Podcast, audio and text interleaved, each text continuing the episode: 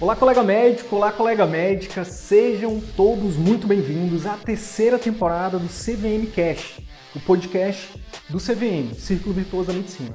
Meu nome é Wilder Sidney Guimarães, eu sou médico, educador, empreendedor e aqui eu compartilho tudo que você precisa saber para que você possa aprender a atrair, encantar e fidelizar pacientes particulares, para que você possa fazer parte dos 15% de médicos brasileiros que vivem 100% do consultório particular e o melhor, exercem a medicina como sempre sonharam. Fique agora com mais um conteúdo exclusivo. Bora pra cima!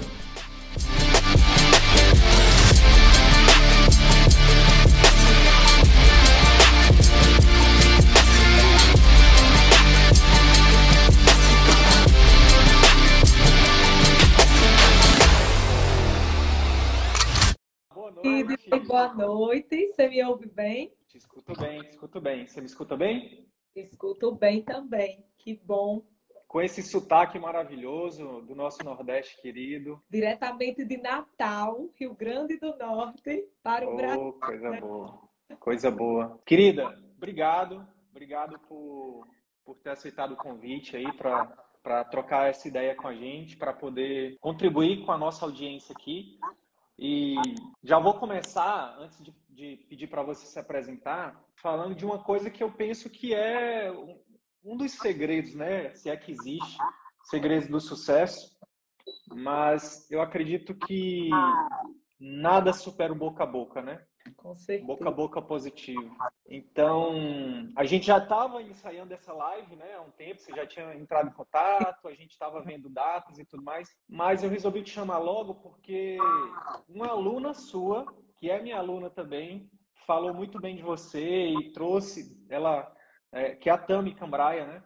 Que hoje é. ajuda a gente aqui e tal. E aí eu disse, pô, tem um fit muito legal, assim, pra, entre a gente, então Deixa eu chamar logo a Marília aqui para poder tanto te ajudar quanto você ajudar a nossa audiência, obviamente. Então, fica à vontade, querida. Se apresente aí para quem não te conhece ainda. Primeiro, Sidney, eu te agradeço pelo convite. Né? Me senti honrada quando a sua equipe falou comigo. Há algum tempo eu já acompanho o seu trabalho, já sou sua seguidora nas redes sociais e já tinha notado que a gente se afinava muito na mentalidade, na forma de pensar, no público para quem a gente fala e principalmente com essa visão, né, de elevar a régua, como você falou no início da live, da medicina brasileira, destravando realmente os colegas médicos para acreditarem que é possível sim exercer uma, exercer uma medicina próspera, recompensadora, mas sem abrir mão de um atendimento humano, ético e baseado em evidências. E é sobre o atendimento médico que a gente vai conversar hoje. Para quem não me conhece, eu me chamo Marília, eu sou médica endocrinologista, atuo hoje aqui na cidade de Natal e desenvolvo um trabalho, tenho um consultório médico particular, sou, faço parte dos 15% de médicos que vivem de consultório particular, que bom. E graças a Deus também, a partir desse resultado que eu vi acontecer ali no meu consultório, eu vi que é possível, eu vi que isso era uma realidade, mesmo estando aqui em Natal. Muitas pessoas pensam assim, ah, às vezes numa cidade do Nordeste é mais difícil ainda, as pessoas têm a cultura de convênio muito forte. E eu vi que isso não é verdade. Na verdade, isso é uma crença limitante. E depois que eu vi isso acontecer comigo, Sidney, eu comecei a falar um pouco também sobre isso nas redes sociais. E percebi que isso é uma dor dos colegas médicos, né? Essa uhum. dificuldade de enxergar, a viver de consultório particular, às vezes parece um sonho muito distante. E a gente sabe, você trabalha com isso também, que são um conjunto de coisas que contribuem né, para a gente chegar nesse ponto, nesse nível da carreira de viver de atendimento particular. E você fala bastante sobre pilares importantes dessa construção. O marketing é fundamental, conhecimentos de gestão de consultório é fundamental, treinamento de secretária é fundamental, né? Ter conceitos de empreendedorismo, entender um pouco sobre como é empreender sendo médico como profissional liberal é fundamental. E o que eu fiquei pensando quando você me convidou, em que, é que eu poderia contribuir? Porque você já fala de tudo isso, de todos esses pilares. E aí me veio com muita clareza, vamos falar do atendimento médico, porque a gente sabe que marketing é importante, gestão é importante, treinamento de secretária é importante, mas tem uma coisa antes de tudo isso, que para mim é a base de um médico de sucesso, de um consultório particular de sucesso, que é um atendimento médico assertivo.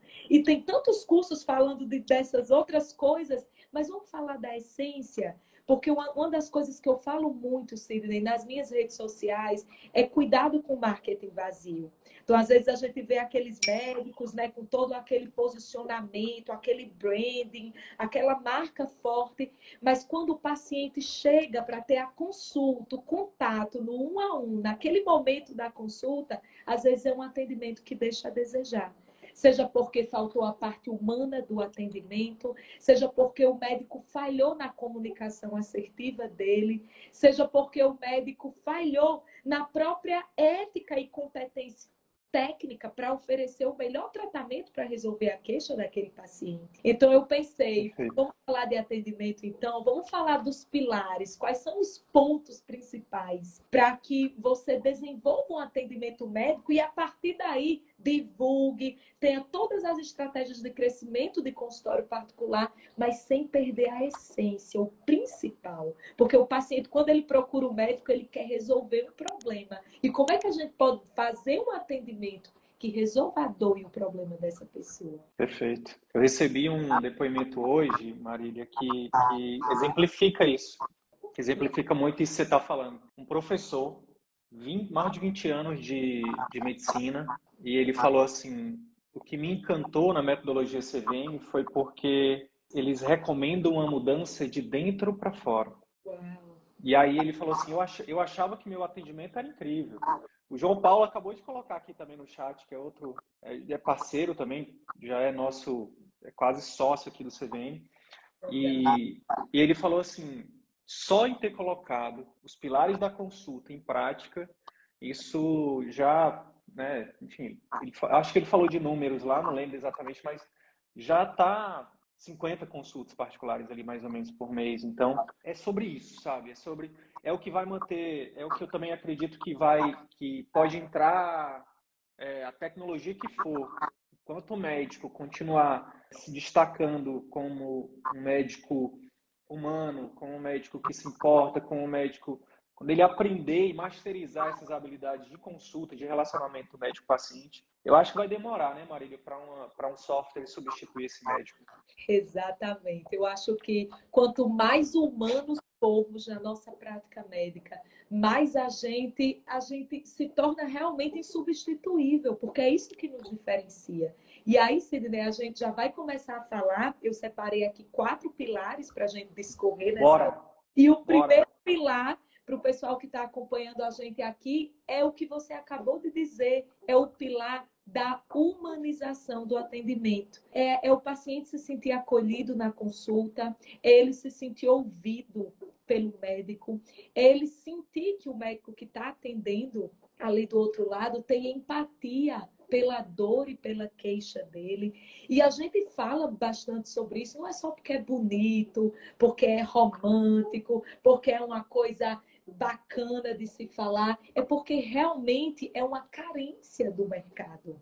Muitos médicos acabam não. Isso também é uma dificuldade, às vezes capta o paciente, mas não fideliza o paciente, porque faltou o pilar básico do atendimento médico para se viver de consultório, que é essa humanização, esse acolhimento, esse relacionamento, esse vínculo que o paciente estabelece com o médico, que faz ele querer voltar outras vezes, que faz ele se sentir tão impactado pelo atendimento que ele indica esse médico para outras pessoas. Ele se sente tão impactado pelo atendimento que ele vai lá no Instagram do médico e deixa um depoimento, vai lá no Google Meu Negócio e escreve um depoimento. Então, eu acredito que essa humanização, que infelizmente não era para ser, mas eu acho que a gente acaba perdendo um pouco ao longo da formação, a gente acaba tendo uma, às vezes, uma formação muito técnica que é extremamente importante, mas a gente acaba deixando a desejar no lado da humanização. E honestamente, Sidney, eu não vejo como você ter um consultório particular sustentável se você não dominar esse pilar, se você não for um médico que tem uma boa relação, que as pessoas passam com você e gostam da experiência de ser atendido por você, porque você humanizou, você ouviu, você gerou vínculo, você gerou empatia com ela. Perfeito. Deixa eu te perguntar, Marília, porque assim, quando a gente fala de humanização, é aquela parada, né? Aquele tem muita gente que pode, ah, poxa, é mais do mesmo e tal, né? A humanização, que todo mundo sabe disso e tal, mas quando que na tua trajetória isso, porque existe uma diferença de você, ver se concorda comigo, tá? É, se não concordar, tá tudo bem. Mas existe uma diferença. Eu, eu sou da. Acho que a maioria de nós é da escola do SUS, né? A gente é formado, na maioria das vezes, em escolas, mesmo as faculdades particulares, o campo de estágio é no SUS. E aí todo mundo fala disso, né? Humanização, o médico tem que ser mais humano, tem que ser mais humano, não sei o quê. Mas olha, eu cheguei no meu mestrado e ninguém nunca tinha me ensinado a como, a palavra é como, como é. ser mais humano.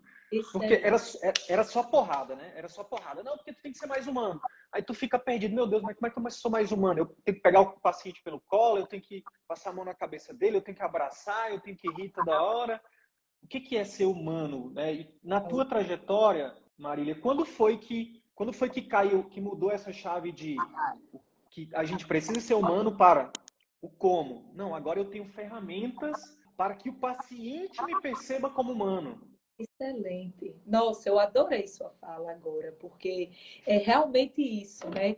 Não, não é cobrar humanização sem você ensinar as ferramentas e o como traduzir essa palavra ali na prática quando você está atendendo o paciente. E Sidney, no meu caso, eu tive uma trajetória muito peculiar nesse sentido, né? Eu sempre fui assim, muito dedicada na minha formação, então a parte técnica para mim é e continua sendo extremamente importante. Me preocupo de me atualizar, de estar à luz das evidências científicas, mas como endocrinologista, não sei se tem algum colega endocrinologista, alguém que me segue se quiser se pronunciar aqui, a gente lida muito com doenças crônicas. São doenças que não têm cura, aparentemente. Tem tratamento, tem controle, mas não tem cura.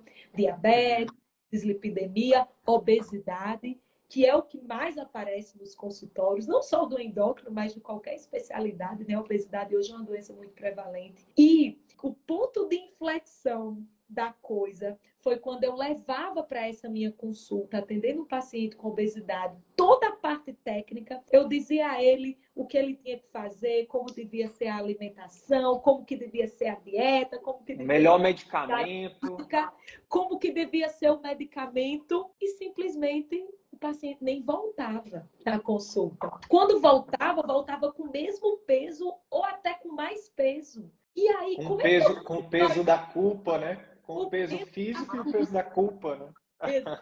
O peso da culpa também. E a minha pergunta é: como é que meu consultório particular vai dar certo se eu não estou conseguindo resolver o principal, que é a queixa dos meus pacientes? Eu não estou conseguindo extrair a adesão deles ao tratamento. E aí, quando eu me confrontei com isso, essa dificuldade de adesão, eu comecei a estudar ferramentas que me ajudassem a engajar mais o paciente no tratamento, a extrair o melhor desse paciente no tratamento. E eu encontrei essas ferramentas que nunca foram ensinadas na formação. Tá, Marília, que ferramentas são essas? Ferramentas de coaching aplicada à saúde, ferramentas de entrevista motivacional no cuidado dos pacientes com saúde, ferramentas de terapia cognitivo-comportamental. Eu fui lá na psicologia entender como era o ser humano, o que é que motivava as pessoas para mudar um hábito, um comportamento e trouxe para a minha prática médica. E aí, Sidney, quando eu fui trazendo essas coisas,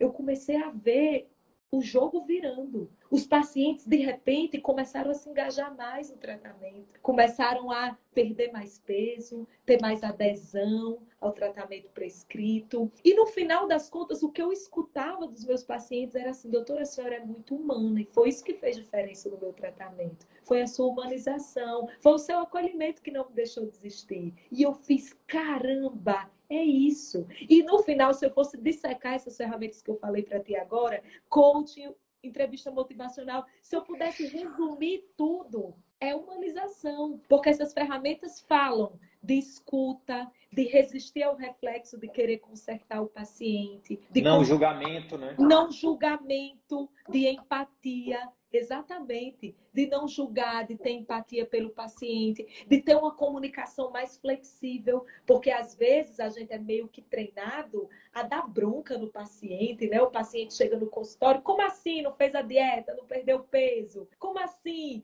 não, não usou o remédio que eu prescrevi? Né, saindo até de obesidade para outras doenças. Como assim não usou o remédio da, da pressão que eu passei? E isso aí, Nossa. ao ajudar, acaba quebrando, ferindo a relação médico-paciente. E esse paciente, ele se engaja muito menos, ele não volta, ele não sai falando bem de você, porque ele não recebeu um atendimento suficiente para atender a necessidade dele, que contemplasse as dificuldades dele também. Então, foi na, dessas ferramentas. E, Sidney, humanizar o atendimento, eu queria dizer assim para os colegas que estão aqui, é uma habilidade treinável. Pois é, é, eu ia te perguntar isso. Isso não é dom, não? Não é só algumas pessoas que são especiais, que, que nascem com isso eu achava já, não? que era. E tem gente que ainda acha. Ah, é dom, tem gente que tem jeito. Mas tem é porque que... tu tem jeito. Tem, tu tem jeito. Tu, tu, é porque tu é fora da curva. Tu... Nada. Eu é porque ach... tu é de Natal. É só por causa desse sotaque aí, não? Mas eu achava mesmo, Cida, que era uma coisa assim. É, alguns levavam jeito, outros não, mas não é depois que eu comecei a, a trazer isso e até a ensinar isso, eu comecei a ver que era um método completamente reprodutível, que as pessoas podem treinar, escutar o paciente, construir uma relação médico-paciente de vínculo. É, você pode motivar o paciente a se engajar no tratamento, por exemplo. E como, Marília, como? Através de uma escuta ativa, é, resistindo ao reflexo de dar bronca no paciente. Ao invés de dizer ao paciente como fazer, tem uma palavra muito interessante na entrevista motivacional, foi um termo que eu nunca tinha ouvido falar, que eu aprendi depois. Chama evocar. Ao invés de você dizer o que o paciente tem que fazer, evoque os próprios recursos dele para fazer. Então, só dar um exemplo aqui, numa consulta, sei lá, é, que eu estou querendo que o paciente comece a fazer uma atividade física. Ao invés de eu dizer, olha, você tem que começar uma caminhada de manhã cedo, eu posso perguntar, vem cá, qual atividade física você mais se identifica? Qual é a, a, opção de exercício que mais se encaixa na tua rotina hoje? Levantamento de colher, doutora. Levantamento de colher é o outro nome para invocar? Não, não, para comer. Sim, Levantamento de colher é o exercício. Entendi agora. Pois é, não, não seria isso, né? Entendi a brincadeira. Serve, serve esse, doutora? Mas é sobre isso, é você é, tirar esse tabu, né? Essa coisa que o médico está aqui em cima e o paciente está aqui embaixo, e o médico vai dizer tudo que o paciente tem que fazer, e o paciente que está aqui é um receptor passivo dessas ordens do superior. Eu acho que não deve existir mais isso, sabe, Sidney? Eu acredito muito numa relação médico-paciente que é de parceria e não de hierarquia. Eu acho que essa hierarquia acaba criando um distanciamento do, do, médico para com o paciente, e isso não é positivo no final das contas, na adesão do paciente, no vínculo que o paciente constrói com você, acaba afastando Perfeito paciente do tratamento. Eu costumo dizer, Marília, que na consulta médica, né, que é a principal ferramenta do médico e sempre vai ser, no dia que a consulta médica deixar de ser a principal ferramenta do médico, é, vai ser uma época tenebrosa, perigosa, né? Mas eu acredito que vai demorar muito ainda. E na consulta médica, uh, na verdade, é um encontro entre dois especialistas. Não sou eu que falo, eu falo né, sobre ombro de gigantes. Quem fala sobre isso, quem eu vi a primeira vez falando, acho que foi no livro, no Tratado de Medicina de Família, foi o Gustavo Gusso, que é uma referência da medicina de família no Brasil. É o encontro entre dois especialistas. Tem o médico, que é especialista, por exemplo, no seu caso, é especialista em, em endocrinologia, em cuidar de pessoas com, com doenças hormonais, né? E tem o especialista, o paciente é o especialista nele mesmo, Ninguém conhece melhor as dores dele, a história dele do que ele. Então, quando você constrói essa relação de parceria que você está trazendo, é, é, tão óbvio que às vezes até mas a gente está aqui para a gente nosso trabalho, né, como comunicador de massa é falar o óbvio, né? Falar o óbvio. É, o óbvio mas o óbvio precisa ser dito, né? Tem até um livro, né, Adam, Adams Óbvio, que eu, que eu li interessantíssimo sobre isso. Então, é, se você fizer essa relação de parceria, concorda que aumenta a chance desse paciente dizer o que realmente ele gostaria de dizer? Concorda que é muito mais, a chance aumenta muito mais dele seguir um tratamento que você propõe? E aí aqui o, o, evocar que se traz, a gente fala de tem uma técnica que a gente chama de bidirecionalidade, né? Que é uma técnica de, de habilidade de comunicação, que é basicamente você uma palavrinha, né? São coisas tão simples, né, Marília, que Sim. A, é uma frase que fala assim, ó, o que você acha? Para alguns colegas mais próximos, eu tenho pedido para eles escreverem no post-it e colocar embaixo do computador, para quem usa computador, para não esquecer de usar essa. O que, que você acha? Excelente, excelente. O evocar pode ser, no seu caso aí, não, senhor fulano, não é levantamento de colher que eu estou falando, não, rapaz. Eu estou falando, por exemplo, o que, que o senhor acha de uma caminhada, né, de uma atividade física, usar um cardápio de opções. O que, que você acha? Nossa, Sidney, muito bom. A entrevista motivacional, que é uma ferramenta que eu falo muito, ela chama esse o que é que você acha de perguntas abertas. Então, é você fazer uma pergunta aberta que abre ali um leque de opções para o paciente responder e, ao mesmo tempo, compartilha a decisão com o paciente. Você está compartilhando a decisão. Ao invés de você ditar, ordenar o que o paciente vai fazer, você compartilha a decisão. Então, você deixa o paciente protagonista do próprio cuidado. Não é você o único protagonista e o paciente está aqui embaixo como é, para obedecer o que você fala. Às vezes me lembra muito, apesar de não ter filhos, a relação de pai e filho. Às vezes no consultório médico, a gente cria essa hierarquia, o médico superior, o paciente aqui embaixo, parece até um pai e um filho dando bronca, né, advertindo, dando ordens para o paciente cumprir. E eu gostei muito do que você falou, Sidney, essa bidirecionalidade, exatamente isso, é você visualizar o paciente do mesmo tamanho, como protagonista da própria história. E ele é o maior Porque é, né? Porque é. Ele, só ele a, sabe quais são os limites vida... que ele tem, os desafios e os recursos também. A vida, a doença, a saúde acontece entre as consultas médicas, não durante a consulta. Então, é, deixar claro para ele que que você como profissional, como especialista, vai até determinado ponto e a partir dali ele tem que ter a, a parte dele, fazer a parte dele, é fundamental não só para o sucesso, Marília, mas também tem uma outra coisa que eu acho que você deve que você deve receber tanto su, dos seus alunos quanto você deve ter vivenciado, que é pegando aquela analogia que eu usei da culpa da pessoa que não emagrece, né? A culpa ela volta com o peso o peso físico do corpo, mas volta com o peso da culpa. Mas o médico também carrega esse peso da culpa, verdade ou não? Verdade, com certeza. E foi então, quando, quando você divide, então, né? Quando você compartilha, você diminui, você fica mais leve, né? O peso das costas, da responsabilidade de fazer a mudança acontecer. Porque você está dizendo ali para o paciente que é ele o maior responsável. Alguém colocou aqui a Annelise falou, perguntar por onde você acha que pode começar a mudar a sua alimentação, quanto tempo de atividade física você acha que consegue fazer. É isso mesmo, Annelise, é essas perguntas que negociam as mudanças com o paciente. E Sidney, você trocou, tocou num ponto assim importantíssimo. Eu acho que esse foi o ponto que me impulsionou a buscar essas ferramentas. Porque o peso que a gente carrega quando vê um paciente que não aderiu ao tratamento, que não está tendo resultado com, com o atendimento, com o tratamento que a gente propôs ali, é muito grande, né? E às vezes a gente está aqui carregando esse peso, sai exausto às vezes do consultório, quando vê os pacientes sem engajamento, sem adesão ao tratamento, porque a gente se sente corresponsável às vezes pelo insucesso do paciente no tratamento. E sabe uma coisa muito legal que eu aprendi assim, que virou a chave,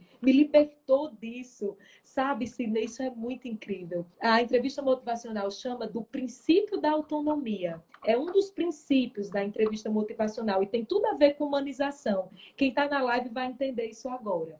O princípio da autonomia diz o seguinte: as pessoas têm o direito de fazerem suas próprias escolhas sobre o rumo de sua saúde. Então, isso eu acho Inclu que é um... Inclusive até a negar um tratamento, por exemplo. Inclusive até a negar o tratamento. E na hora que você confessa o princípio da autonomia para o paciente. Ah, mas o paciente não quer usar a medicação que eu prescrevi. Às vezes eu falo isso, eu estou aqui para oferecer ajuda que você me pede. Eu não posso impor ajuda. Ajuda imposta não é ajuda. Eu informo, eu mostro os cenários e você é quem escolhe para onde você quer seguir. E sabe qual é o grande poder do princípio da autonomia? É que na hora que você diz isso para o paciente, ei, você é livre para fazer as próprias escolhas sobre o rumo da sua saúde, isso curiosamente liberta o paciente para começar a mudar. O que uma coisa que a entrevista motivacional fala é o seguinte: curiosamente, o reconhecimento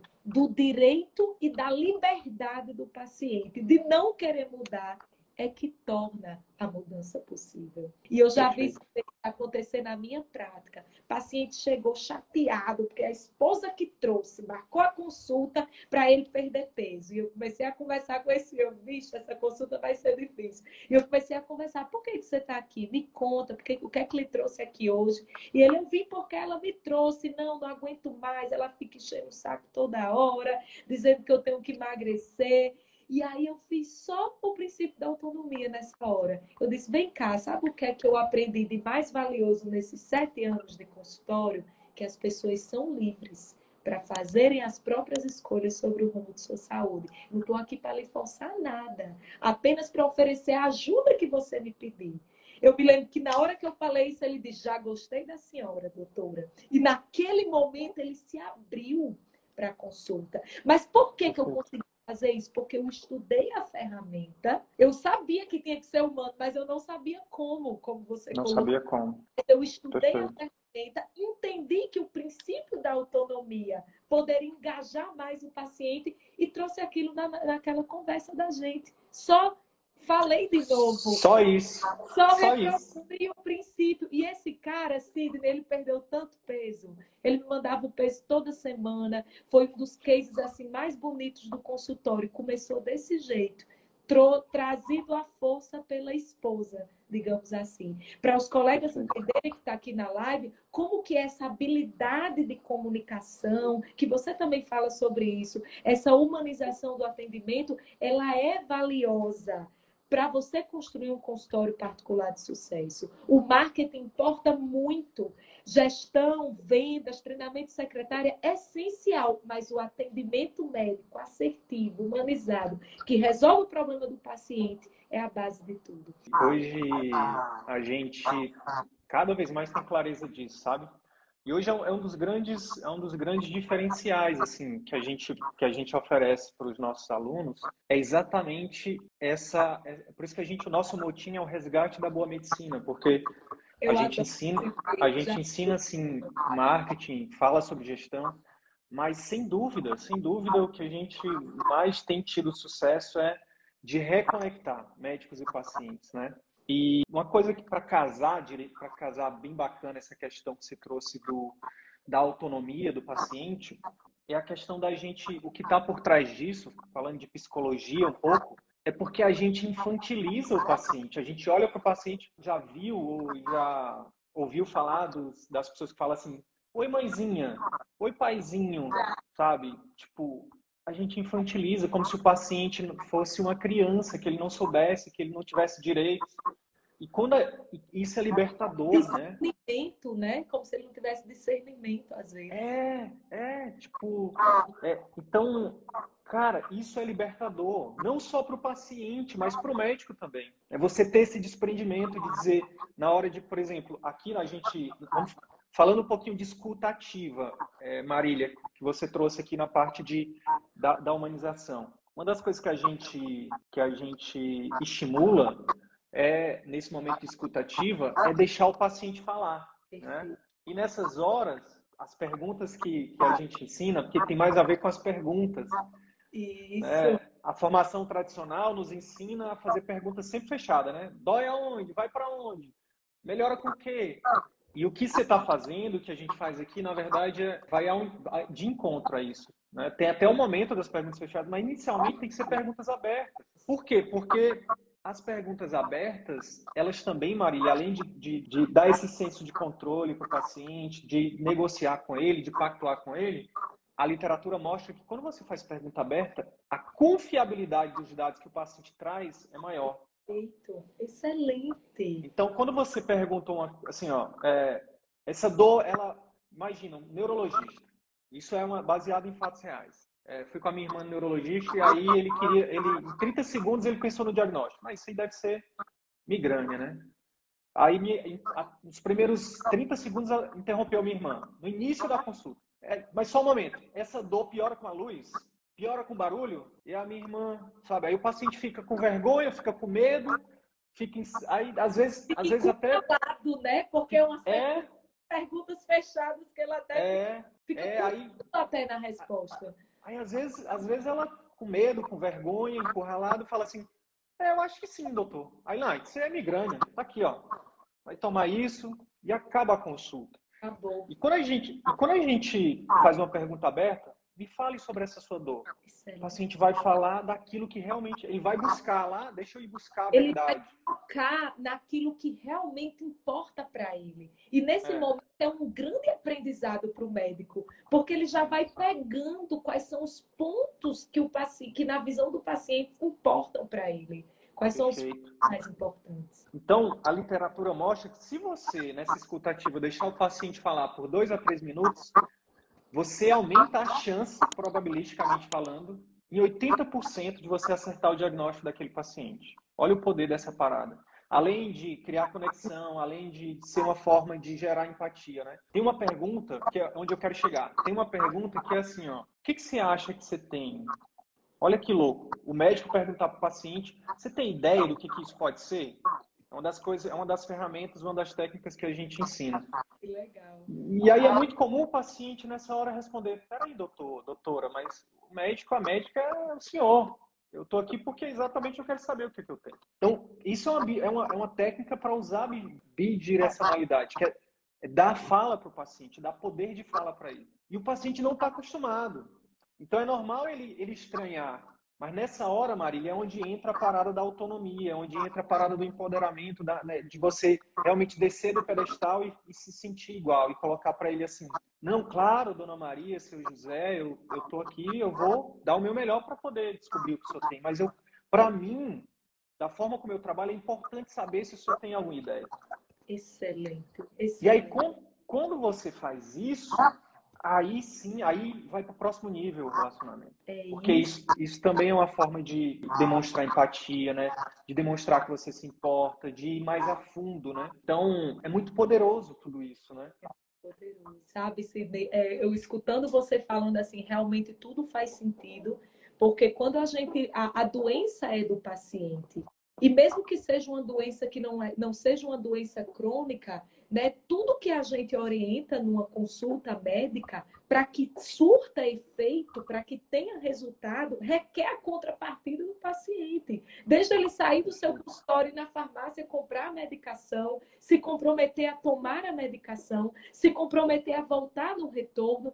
Então, a gente depende muito dessa contrapartida do paciente. E aí, como é que a gente faz para ter o máximo dessa contrapartida do paciente? É isso que a gente está conversando aqui. É Perfeito. É empoderar o paciente, é deixar de infantilizar, é sair dessa relação de hierarquia médico-paciente para uma relação de parceria, é dar voz ao paciente, é dar autonomia, é dar poder de fala. E eu gosto muito, você falou assim, o que, é que você acha que a senhora tem? Às vezes, uma outra forma de fazer essa pergunta, que eu também falo sobre isso, é se você pudesse me dar um palpite de qual seria o motivo ou a razão de tudo isso que você está passando. Qual palpite você me daria? E eu achei legal você trazer isso também. Às vezes isso pega o paciente de surpresa. Ele vai, opa, como Sim. assim?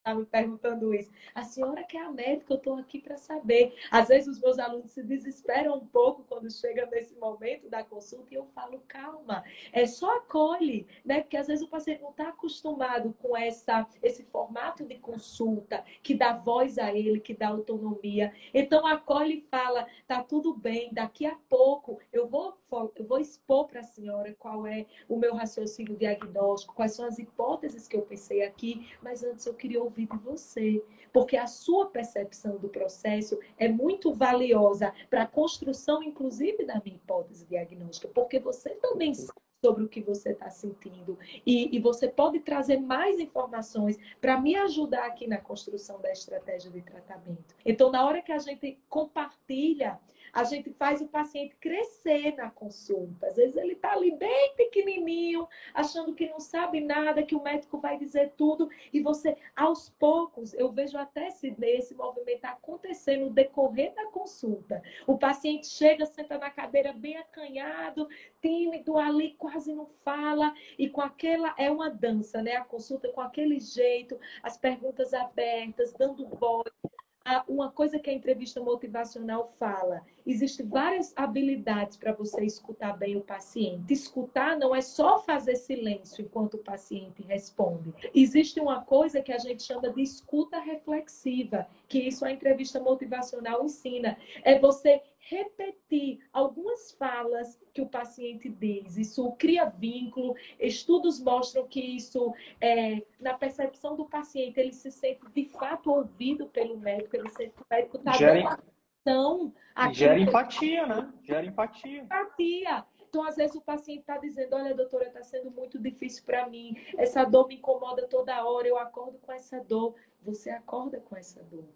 Às vezes, só essa fala já constrói, nossa, ele está prestando atenção, ele não está, né? Ele está aqui comigo, ele está me escutando, Sim. ele está com a atenção voltada totalmente para mim nesse momento. Às vezes, né, acontece que o paciente está falando e você está olhando para o computador e digitando, né? Eu, eu, cada vez eu tenho escrito menos nas minhas consultas. Ou pelo menos nos primeiros 20 minutos eu estou ali inteiramente, olho no olho, ouvidos conectados, para entender o que é que trouxe realmente aquela pessoa. Marília, aí eu queria só abrir um parênteses para falar de uma coisa que é crucial para nossa, para minha audiência principalmente, que é pegando esse gancho que você trouxe, né? 20 minutos. Você hoje se dá o luxo de ter 20 minutos de atenção plena para o seu paciente. Perfeito. Como fazer isso no atendimento de plano de saúde? Excelente, Sidney. Eu, eu Ou no acho... plantão. Clínica a... popular. Clínica popular, plantão, que às vezes você tem 5 minutos, 10 minutos de atendimento.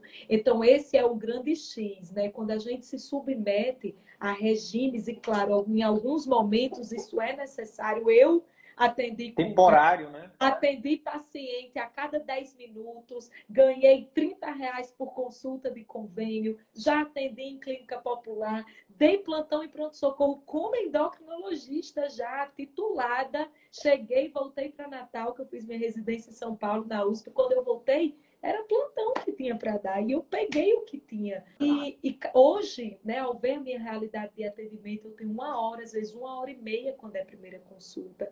E por que, que eu consigo dispor desse tempo para o meu paciente? Porque hoje eu só atendo particular. Então eu, eu, eu mando na minha agenda, eu defino quanto tempo eu terei para cada consulta. E às vezes, Sidney, quando a gente se submete, como eu ia falando, a esses regimes de trabalho, e volto a dizer, às vezes é necessário, é temporário, são momentos da vida que a gente precisa topar essas condições, mas a gente acaba comprometendo, inclusive, a qualidade do nosso atendimento.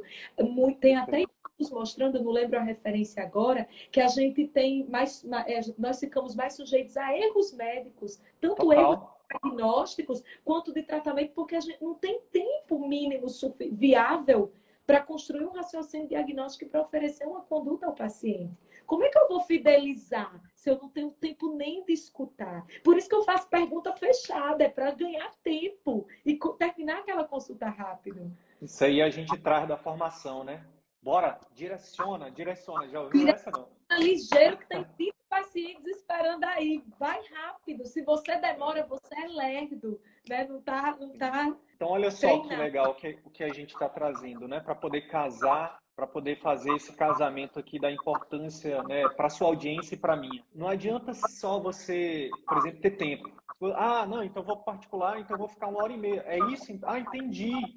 A Marília falou que eu tenho que ficar uma hora e meia com meu paciente. Se você ficar uma hora e meia e não aprender as ferramentas, o paciente vai sair insatisfeito do mesmo jeito. Excelente. É e o contrário, o contrário também é verdadeiro, né?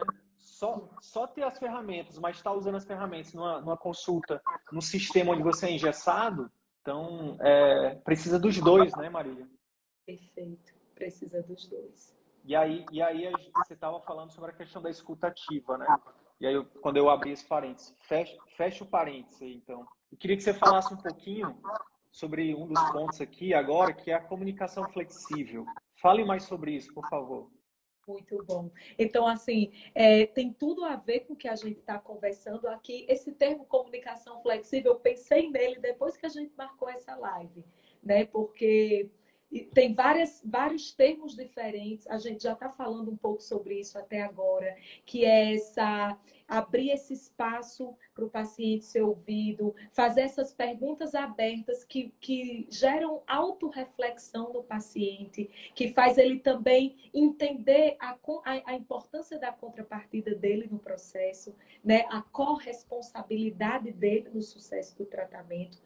Ah, isso é importante também. Mas a comunicação flexível, ela vai além disso, né? Quando eu falo que o médico, ele precisa dominar ferramentas de comunicação, e eu chamo isso, inclusive, Sidney, de soft skills. Eu já escrevi uma vez é, que ser bom transcende a parte técnica.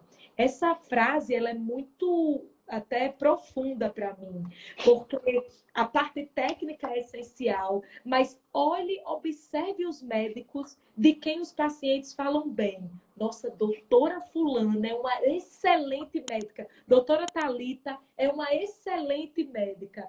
Observe por quê essa pessoa está dizendo isso? O que é que ela descreve no depoimento quando ela elogia um médico? Dificilmente, ou menos frequentemente, ela, ela diz, ah, porque é um médico que fez residência em tal hospital. Dificilmente ela fala sobre. Eu gostei da forma que a médica falou da fisiopatogenia do meu diagnóstico. Pois é, eu gostei da forma como ela descreveu a fisiopatologia da minha doença. Dificilmente isso vai estar na fala do paciente, porque o senso de valor percebido pelo paciente, ele diz muito mais sobre a humanização do atendimento, sobre a escuta, sobre o vínculo ou sobre essa comunicação flexível que a gente vai falar agora, do que propriamente sobre a parte técnica. Claro, a parte técnica é essencial, é a base, mas o que vai diferenciar você na imensidão de outros médicos, de outros colegas, são esses é, essas soft skills que eu falo,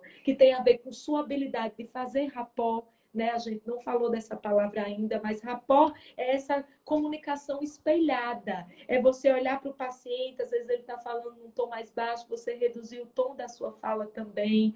Às vezes ele está se movimentando um pouco, você espelha o movimento dele. Você vai construindo essa conexão. E a comunicação possível, vamos tentar definir aqui para os colegas que estão tá aqui.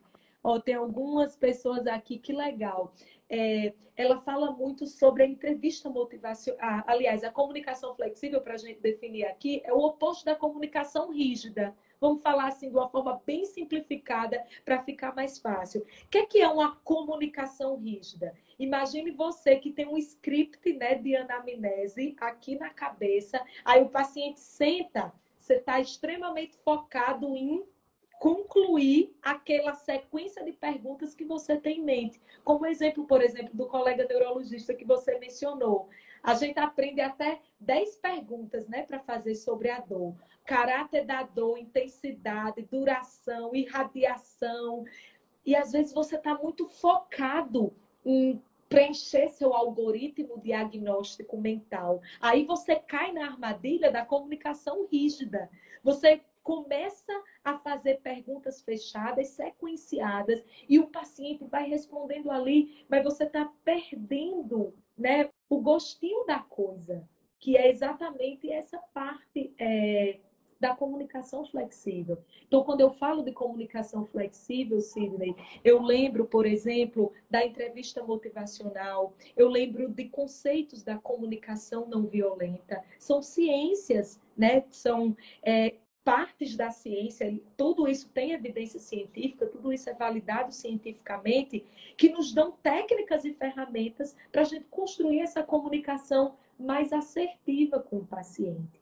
Então, por exemplo, Perfeito. quando você olhar a entrevista motivacional, o que, é que a entrevista motivacional ensina sobre comunicação flexível? Existem lá quatro princípios, que são os princípios básicos. Primeiro deles, resistir ao reflexo de consertar o paciente. Eu adoro esse princípio, porque o que é o ele chama até de reflexo de consertar, porque a gente tem um reflexo, porque é quase automático de querer consertar o paciente, de querer corrigir o paciente toda hora. Então, às vezes, o paciente chega, vou dar um exemplo no meu caso, que eu atendo muito paciente com obesidade. Ele chega lá contando a alimentação, a dieta dele, e aí eu começo, não, mas isso está errado.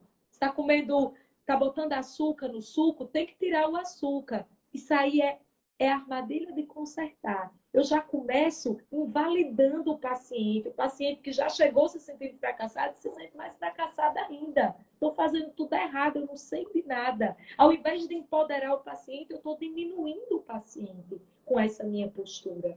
Então, isso é um exemplo de uma comunicação rígida. Eu estou querendo consertar o tempo todo o paciente. Como é que seria uma comunicação flexível? É resistir a esse reflexo, em primeiro lugar não, não corrija de cara. Não julgamento, né? Não, não julgamento. Exatamente, mas Marília, eu não preciso dar a informação correta ao paciente, dizer para ele o que ele precisa fazer? Sim, mas existe. No momento certo. No momento certo.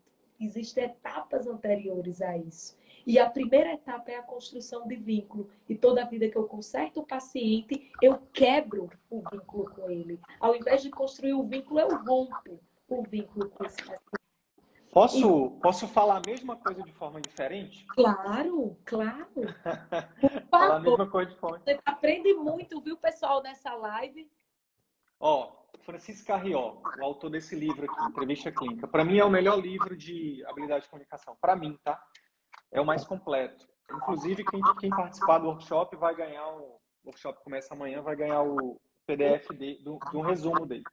Que, que eu fiz ele trouxe uma coisa que foi um divisor de águas para mim, Marília, que, que você falou agora. Por isso que eu falei, eu posso falar a mesma coisa de forma diferente. Que é para. O que, que, o que, que a gente faz, né, Marília? O que, que você faz e o que, que eu faço? A gente aprendeu é, forma diferente de criar, de, de atender os pacientes, de ser um médico melhor, de, de todos os pontos de vista.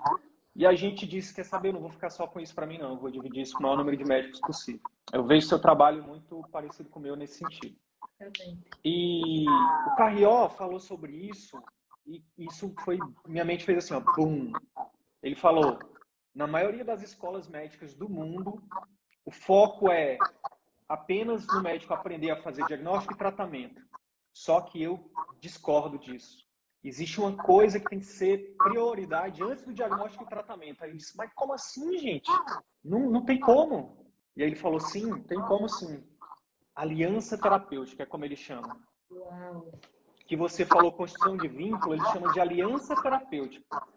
Então, ao, ao invés de você ficar ali nos 30 primeiros segundos, 30 segundos iniciais da consulta, pensando qual diagnóstico ele tem, qual, dia, qual diagnóstico ele tem, pode ser isso, pode ser aquilo, pode. Não. Deixa a tua mente aberta para ouvir. E o foco tem que ser 100% em criar uma aliança terapêutica. E para ter uma aliança terapêutica, existe um pré-requisito, Marília, segundo o Carrió, que é criar um clima emocional adequado na consulta. E aí eu acho que casa com o que você está trazendo. É o que eu chamo de criar conexão. Essa é. atmosfera emocional, onde o paciente se sente acolhido, onde Isso. ele se sente à vontade para se abrir, ele se sente seguro para se Isso. abrir. E isso é possível ser feito nos primeiros dois, três minutos da consulta. Muita gente pensa assim, ah, eu vou, eu vou ter que deixar o paciente falar 30 minutos. Não, é óbvio que em 20 minutos não é possível fazer uma consulta completa, mas para escutar, para começar essa conexão, dois ou três minutos é suficiente. Porque, por exemplo, estudos mostram que os médicos interrompem os pacientes nos primeiros 30 segundos. O paciente está prestes a dizer o diagnóstico, aí o médico vai lá e diz, por exemplo, nesse exemplo que você trouxe, né? Que eu não quis te interromper, mas até deu vontade de te interromper para poder ficar até mais, mais parecido com a realidade. É, você falou de uma, de uma dor, né? De repetir uma palavra. Eu já acordo com essa dor. E aí você deu o exemplo de repetir para criar rapó, para criar conexão. E a gente, a gente recomenda essa repetição da frase, das palavras, até para facilitar, Marília, a fala dele. Porque às vezes, às vezes ele quer falar, mas o médico não deixa. Ele já está acostumado. Mas o que, que acontece? O paciente, ah, eu já acordo com essa dor. Aí o que, que o médico, segundo os estudos falam, né? E eu, eu já passei muito por isso também, eu já fiz isso, já cometi esse erro, eu assumo e peço perdão por isso.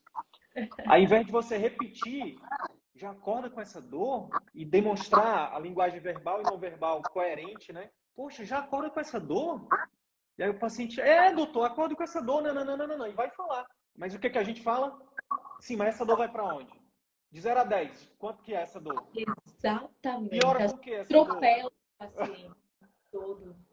Aí acabou. Aí qual é o clima que vai sendo? Aí o paciente, aí, mas você não tomou o remédio que eu imagina que é um retorno, né? Mas você não tomou o remédio que eu passei? E eu não falei para você dormir com o travesseiro não sei o quê, e o colchão já trocou o colchão. Aí você cai aí no consertar, na armadilha de consertar. No, na armadilha de consertar e criando um clima emocional péssimo. Perfeito. Aí o paciente já te olha não como amigo, ele já te olha como um inquisitor, como um juiz. Ele diz: eu não vou abrir meu, não vou falar o que eu quero falar. Eu vou ficar calado, vou responder sim ou não, para poder acabar esse pesadelo o mais rápido possível. Eu nunca mais volto aqui mas vou voltar aqui. Aí você perdeu o paciente. Agora eu, agora eu posso dizer uma coisa que também é uma, é uma coisa que não está clara, eu acho, para a maioria da minha audiência, não sei para a tua. Marília, se você está no atendimento de convênio, de clínica popular e de plantão, concorda que a maioria dos colegas não está nem aí para isso? Pelo menos não de forma consciente. Porque ele pensa, ah, eu só tenho que dar 12 horas e meu dinheiro vai cair no final do mês nesse plantão. Eu só, eu só preciso atender os pacientes que eu ganho por produtividade na clínica popular. No plano de saúde eu também ganho por produtividade, eu só preciso da guia dele e da assinatura. Só vai cair a ficha desse médico depois de 10 anos, quando ele não aguenta mais, quando a saúde dele está capengando, quando ele está emocionalmente desgastado, quando ele não tem satisfação mais com a profissão, porque ele não vê os pacientes melhorando. Agora, no, isso para os pacientes demora para cair essa ficha por isso, porque o dinheiro, ele olha para o dinheiro que vai cair. Mas no consultório particular, cada paciente que você, se você essa ficha cair para você hoje nessa live, cada paciente que você atende, que você faz diferente disso, que esse paciente melhora, que ele se sente acolhido, que ele te enxerga como amigo, como amiga, Bingo. E sabe de uma coisa, eu queria compartilhar. Você estava falando dessa realidade do médico que atende convênio, é, que às vezes é mais difícil até pela aflição do tempo pouco de consulta, do alto número de pacientes que precisa atender, né, da carga horária às vezes desumana de plantão. Às desumana. vezes é difícil para ele perceber, se atentar para a importância desses diferenciais. E sabe-se nenhuma outra coisa que para mim é muito recompensadora.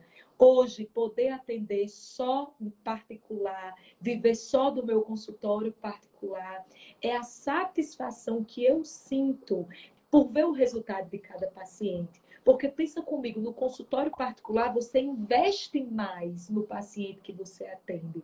Como assim, Marília? Ele investe mais em você porque ele pagou a consulta, em troca você investe mais nele. Você tem mais tempo de consulta com ele, então você oferece mais qualidade no seu atendimento, você oferece mais atenção no pós-consulta, você oferece mais cuidado, às vezes o paciente ficou com a dúvida de exame, de prescrição, você consegue oferecer esse tempo de qualidade. E o que eu quero dizer para as pessoas que estão aqui é que isso impacta diretamente no resultado do paciente. Ele vai ter mais resultado. No meu caso, por exemplo, os pacientes em tratamento para obesidade, eles perdem mais peso, porque eu estou mais próxima deles, eu estou dando uma assistência mais qualificada. E isso é recompensador para a gente, porque a gente troca aquela frustração daqueles 40 pacientes de convênio que a gente atendeu por dia, que um voltou com diabetes compensado e o resto tudo desorganizado, por uma realidade que quase a maioria, se não todos os pacientes que estão voltando, estão voltando com resultado. Porque tem mais uma coisa, Sidney, que eu queria falar. O comprometimento do paciente aumenta também quando ele paga a consulta particular. Então, é um paciente que já vem mais engajado, ele já, ele já às vezes tomou a decisão de mudar e por isso marcou a consulta com você. Então, você se posicionar no mercado como um médico que só atende particular, isso acaba filtrando para você uma cartela de pacientes mais comprometida, que vai ter mais resultado, portanto, vai divulgar mais o seu nome e vai acelerar a construção da sua marca e do seu posicionamento. Aí vai, divulgar, vai divulgar. Círculo virtuoso que você fala, ou não é? é, é. Pois é, vai divulgar para quem? Isso que eu ia falar. Vai divulgar para pares, para iguais, né, a eles, né? E, e, sabe que eu costumo falar uma brincadeira, né? Mas é uma brincadeira para lembrar, para fazer as pessoas, né? Pegando lá o conceito de ideias que colam. O órgão que mais dói no ser humano, qual é, Marília? É o bolso. Estou É o bolso. Às vezes, ele, às vezes o paciente está lá com, hepato, com a hepatopatia, está com esteatose hepática, vai. Um, um paciente com obesidade, esteatose hepática grau 3, está lá com, pedra na vesícula, com aquela dor gigante e ele não quer emagrecer. É quando ele paga milão na consulta, paga 3 mil no programa de acompanhamento, Aí ele disse, não, agora eu tenho que emagrecer, porque eu tenho que fazer esse dinheiro valer. Verdade, isso realmente acontece. Eu já ouvi pacientes me dizendo isso, que uma das coisas que ajudou a não desistir foi o investimento que ele fez no tratamento. Então, que bom, né? Que, é que ainda que seja por esse caminho, mas ajudou o paciente a perceber que ele era capaz de ter resultado, de se engajar no tratamento, e o resultado chegou para ele. Isso é, é positivo. O um grande aliado nesse caso. Um grande aliado. Querida, eu queria que a gente falasse um pouquinho agora sobre ética e competência técnica que você trouxe aqui é, para a gente poder abordar em relação a como que isso pode ajudar os médicos a terem mais sucesso no consultório particular. Maravilhoso. Então, Sidney, assim, só recapitulando, algumas pessoas entraram agora na live, outras já, já estão aqui desde o início. Nós estamos falando aqui sobre os pilares do atendimento médico para você ter um consultório particular de sucesso. E entre esses pilares, nós falamos sobre a importância da humanização e ferramentas para nos ajudar a humanizar o atendimento. Falamos um pouco sobre como imprimir essa humanização do atendimento médico. Nós falamos também sobre a relação médico-paciente ideal nesse cenário, que é uma relação de parceria, é uma, uma relação que preza pela aliança terapêutica, paciente e médicos do mesmo tamanho, e não a relação de hierarquia, que muitas vezes a gente sabe. Falamos sobre a importância da comunicação flexível, uma comunicação não rígida, não engessada, que conserta, que encurrala o paciente com aquela sequência de perguntas fechadas. E, por fim, mas não menos importante, a gente deixou a ética e a competência técnica. E por que, que eu trago isso aqui, né? Porque hoje a gente vive uma era, quem me acompanha nas redes sociais sabe disso, é, de muitos médicos que valorizaram tanto esse outro lado, o marketing, a gestão, o branding, e esqueceram do principal, que é a ética e a competência técnica à luz das evidências científicas. Então, muitas vezes, às vezes a pessoa acha que o sucesso é a qualquer custo e acaba vendendo terapias, por exemplo, que não têm evidência científica, que colocam a saúde do paciente em risco. Então, eu acho isso essencial. Eu acho que o sucesso ele é sustentável. O consultório particular vai dar certo por 5 anos, por 10 anos, por 20 anos, quando você não abre mão desses pilares da ética Perfeito da competência técnica. Então, é você oferecer, você está atualizado, o médico precisa prezar por esse aperfeiçoamento contínuo. Eu estou me atualizando, eu estou buscando o melhor das evidências científicas, o melhor tratamento do ponto de vista técnico para trazer para o meu paciente no consultório. Mas eu não posso perder de vista as evidências científicas, a importância de eu me melhorar, de eu me aperfeiçoar para trazer isso para o meu paciente. Aí pensa comigo, Sidney, você domina todas essas ferramentas de humanização, de acolhimento, e quando na hora de fazer o diagnóstico e prescrever o tratamento, você brilha trazendo o melhor das evidências científicas. Então, é um tratamento completo. Aí você Perfeito. o ciclo e entrega o melhor realmente para paciente. Quando eu comecei a falar sobre habilidade de comunicação, até principalmente eu nem estava tão não estava divulgando tanto pro, assim, na internet como eu divulgo hoje. Bem no início mesmo, muitos colegas falavam assim para mim, Marília, ah, entre o médico bonzinho e o médico que, que faça o certo, que, que resolva o meu problema, eu prefiro o grosso que resolva o meu problema. Eu ouvi muito isso. E isso nunca fez sentido para mim. A minha resposta sempre foi: e por que não os dois? Isso. Por que que. Por que, que, é possível fazer as duas que coisas. Que, bem. É, por que, que só tem que. Por que, que o médico que é bom tecnicamente não pode aprender marketing, gestão e vendas? E por que, que o cara que, que faz marketing, gestão e vendas não pode ser bom tecnicamente? Sim. Eu acho que esse é o ponto, Sidney. Eu acho que é, esse é o ponto da chave que precisa virar. É porque, às vezes, os próprios médicos bons que prezam pela ética e pela competência técnica criaram aversão ao marketing e à, e à venda e à gestão e todas essas estratégias que a gente sabe que é importante, porque vinculou a uma medicina que não era ética e nem baseada em evidências e que não prezava pela competência técnica. E aí a gente caiu na armadilha, a gente abriu mão do sucesso, do resultado e da realização na carreira, porque a gente vinculou isso a profissionais é, antiéticos. E a gente está aqui para dizer o contrário, que você pra pode ter uma desmistificar isso humana para desconstruir isso, pelo amor de Deus, de uma vez por todas. Porque tem muito colega bom, ético, competente, que, que merece sucesso e reconhecimento na carreira e que não está conseguindo porque está com essa trava, porque está achando que o sucesso é só para o lado de lá, é só para quem se corrompeu, digamos assim, está fazendo uma medicina desonesta, antiética, vendendo tratamento milagroso, enganando o paciente e botando a saúde do paciente em risco. E a gente sabe que é possível. A gente está aqui para mostrar que é possível ter as duas coisas e fazer as duas coisas. Olha, eu tenho, eu tenho dentro do, da comunidade CVM, são quase mil médicos.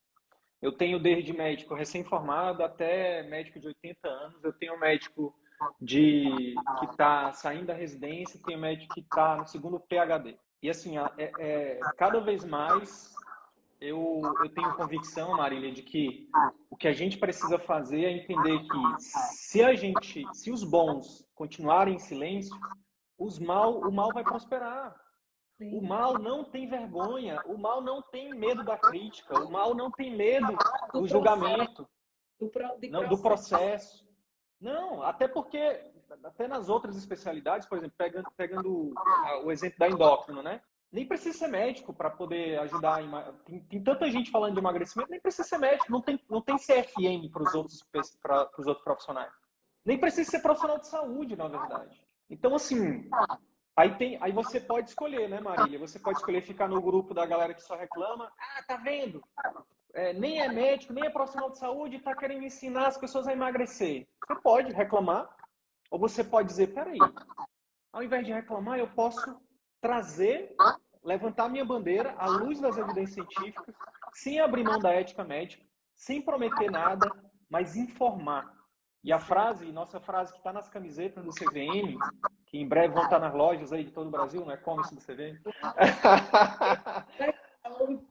Seu pior, milhões de pessoas, Marília, precisam do seu pior conteúdo. Ah, mas eu não, mas eu tenho dificuldade, eu não sei falar, não sei oratória, meu rosto, meu nariz, meu áudio, meu ring light, não importa. Se você é médico, você sabe mais do que a maioria das pessoas. Se você é endocrinologista, você sabe sobre obesidade do que a maioria das pessoas. Você pode contribuir. Então, a, a frase do, do, do, Mar, do, Martin Luther King, né, que até a gente vai estar tá, vai tá divulgando, né? O que me incomoda não é o barulho dos maus, é o silêncio dos bons. E aí é muito bacana a bandeira que você levanta, Sidney, do resgate da boa medicina. Eu acredito muito nisso. Isso também é uma bandeira que eu, eu me move, que me faz levantar junto. Porque eu acho que a gente precisa é, é, é desconstruir né, esse, esse mito que fica pairando aí realmente de que o sucesso ficou né, é, a fim do charlatanismo, quando na verdade é, também somos corresponsáveis por esse cenário. Vai até doer um pouquinho, porque quando a gente se omite, quando a gente silencia e não vai para as redes sociais e não levanta as nossas bandeiras dos tratamentos à luz das evidências científicas, e não precisa nem você criticar diretamente o outro, mas você só precisa falar o não. certo o que é você isso. acredita, porque as pessoas vão, as pessoas são livres para escolherem com quem elas vão se tratar. O princípio da autonomia está valendo aqui também. Mas na hora Perfeito. que você não aparece, só o outro aparece trazendo uma medicina antiética, desonesta, é isso que as pessoas estão vendo. Então é para eles que elas vão. E aí na hora que você silencia, você se omite, você acaba sendo corresponsável pelo cenário. E aí vem você falou a importância de você se colocar, inclusive nas redes sociais, porque as pessoas precisam do seu pior conteúdo. Olha só, que interessante, é, Marília. Teve até um comentário aqui da, de uma pessoa que a Corpo e Vida Oficial falando: o coach trabalha emoções e mudança de rotina e hábitos. Aí é que tá, às vezes a gente esse, essa, é, estereotipização é isso ficar dando estereótipo, ah, coach, coach como se fosse uma coisa ruim, ou ah, médico que faz marketing é ruim, é, profissional de, que não é profissional de saúde não, não sabe nada de emagrecimento. Gente, a gente tem que parar de, de ficar rotulando, porque na verdade, em todas as especialidades, em todas as profissões, em todos os nichos, existem pessoas extremamente boas e tem os charlatões. Então, assim, eu tenho uma coach, uma master coach que me ajuda no meu grupo de mentoria, que tem uma aula dela lá que é incrível, que os nossos alunos adoram. Mas assim como existem coaches que são fake coaches. Assim como existem médicos que são excelentes, tem os charlatões. É disso que a gente está falando. A gente está falando que a gente está levantando a bandeira que os médicos precisam entender que quanto mais ele, ele, ele é preparado, quanto mais conteúdo ele tem, quanto mais ético ele é, não deveria, na verdade, ser uma coisa opcional, deveria ser obrigatório ele estar nas redes sociais informando a população, fazendo contraponto. A, a, a... É uma questão social mesmo, é uma questão de saúde pública. Eu, como CVM, tenho a honra, o prazer e o privilégio de liderar esse movimento e dizer o seguinte: meus alunos atingem mensalmente milhões de pessoas com conteúdos de valor. São pessoas que estão deixando de ser cegas, são pessoas que estão deixando de, de terem problemas cardíacos, de terem problemas de todas as especialidades. Eu vou contar um exemplo só, Marília, que é, é muito massa de dizer. Um colega que é oftalmo, tem um canal no YouTube, uma médica viu um videozinho dele de um, dois minutos, ele falando sobre é, os sintomas que podem estar associados a descolamento de retina e falando daquilo como algo urgente para a pessoa procurar um oftalmologista. A mulher viu isso numa cidade é, longe da cidade dele, não, não se consultou com ele, mas procurou oftalmo e conseguiu salvar a visão dela. Um vídeo.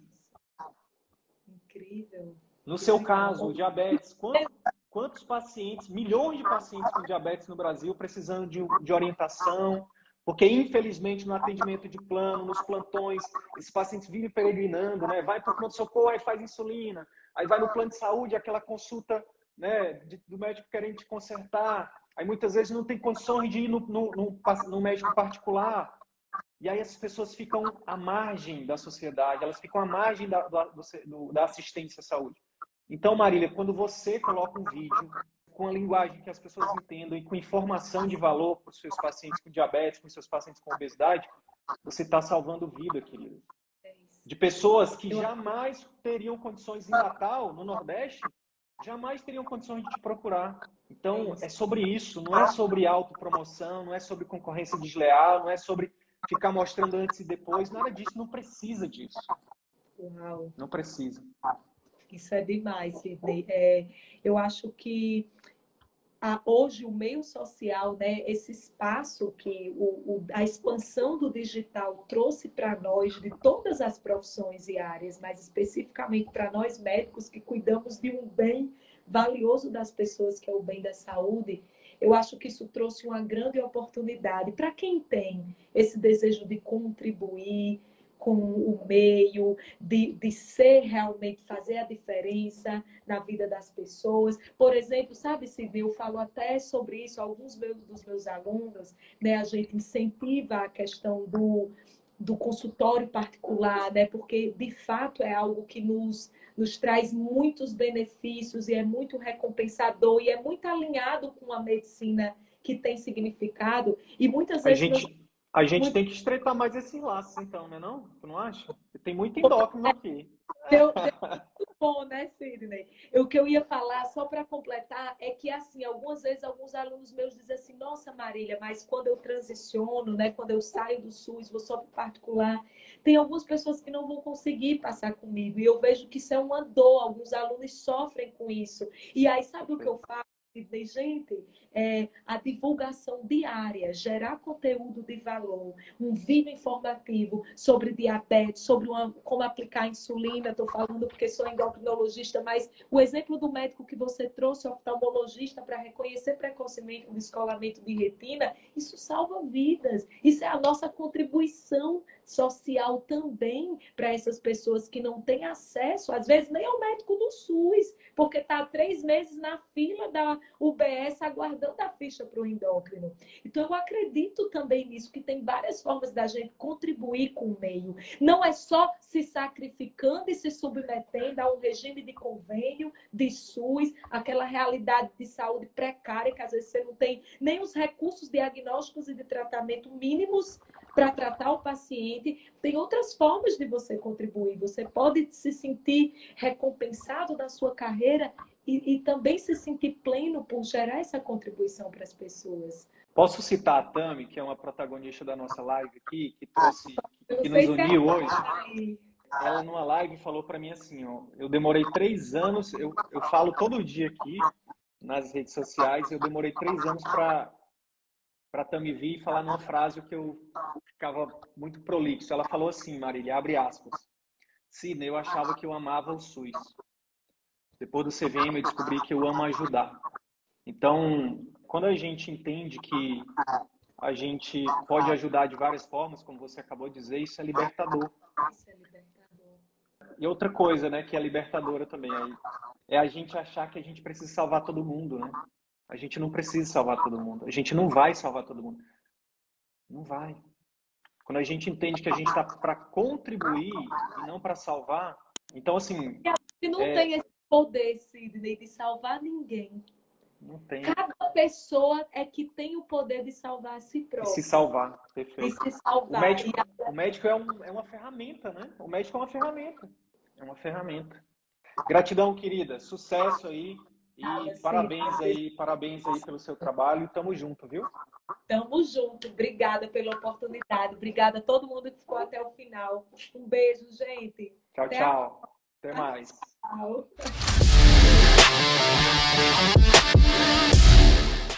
E aí, colega médico, se esse conteúdo te ajudou, eu quero te fazer três pedidos simples e rápidos. Primeiro pedido, deixa uma avaliação aqui nesse podcast. Deixa sua opinião nos dizendo como que esse, esse, episódio ou outros episódios que você já ouviu estão te ajudando a viver 100% do consultório. Segundo pedido, compartilhe esse episódio com algum colega médico que também deseja viver 100% do consultório particular e exercer a medicina como sempre sonhou. Terceiro pedido, segue a gente no YouTube e também no Instagram. Basta digitar Círculo Virtuoso da Medicina no YouTube ou arroba CV da Medicina no Instagram. Te vejo no próximo episódio. Bora pra cima!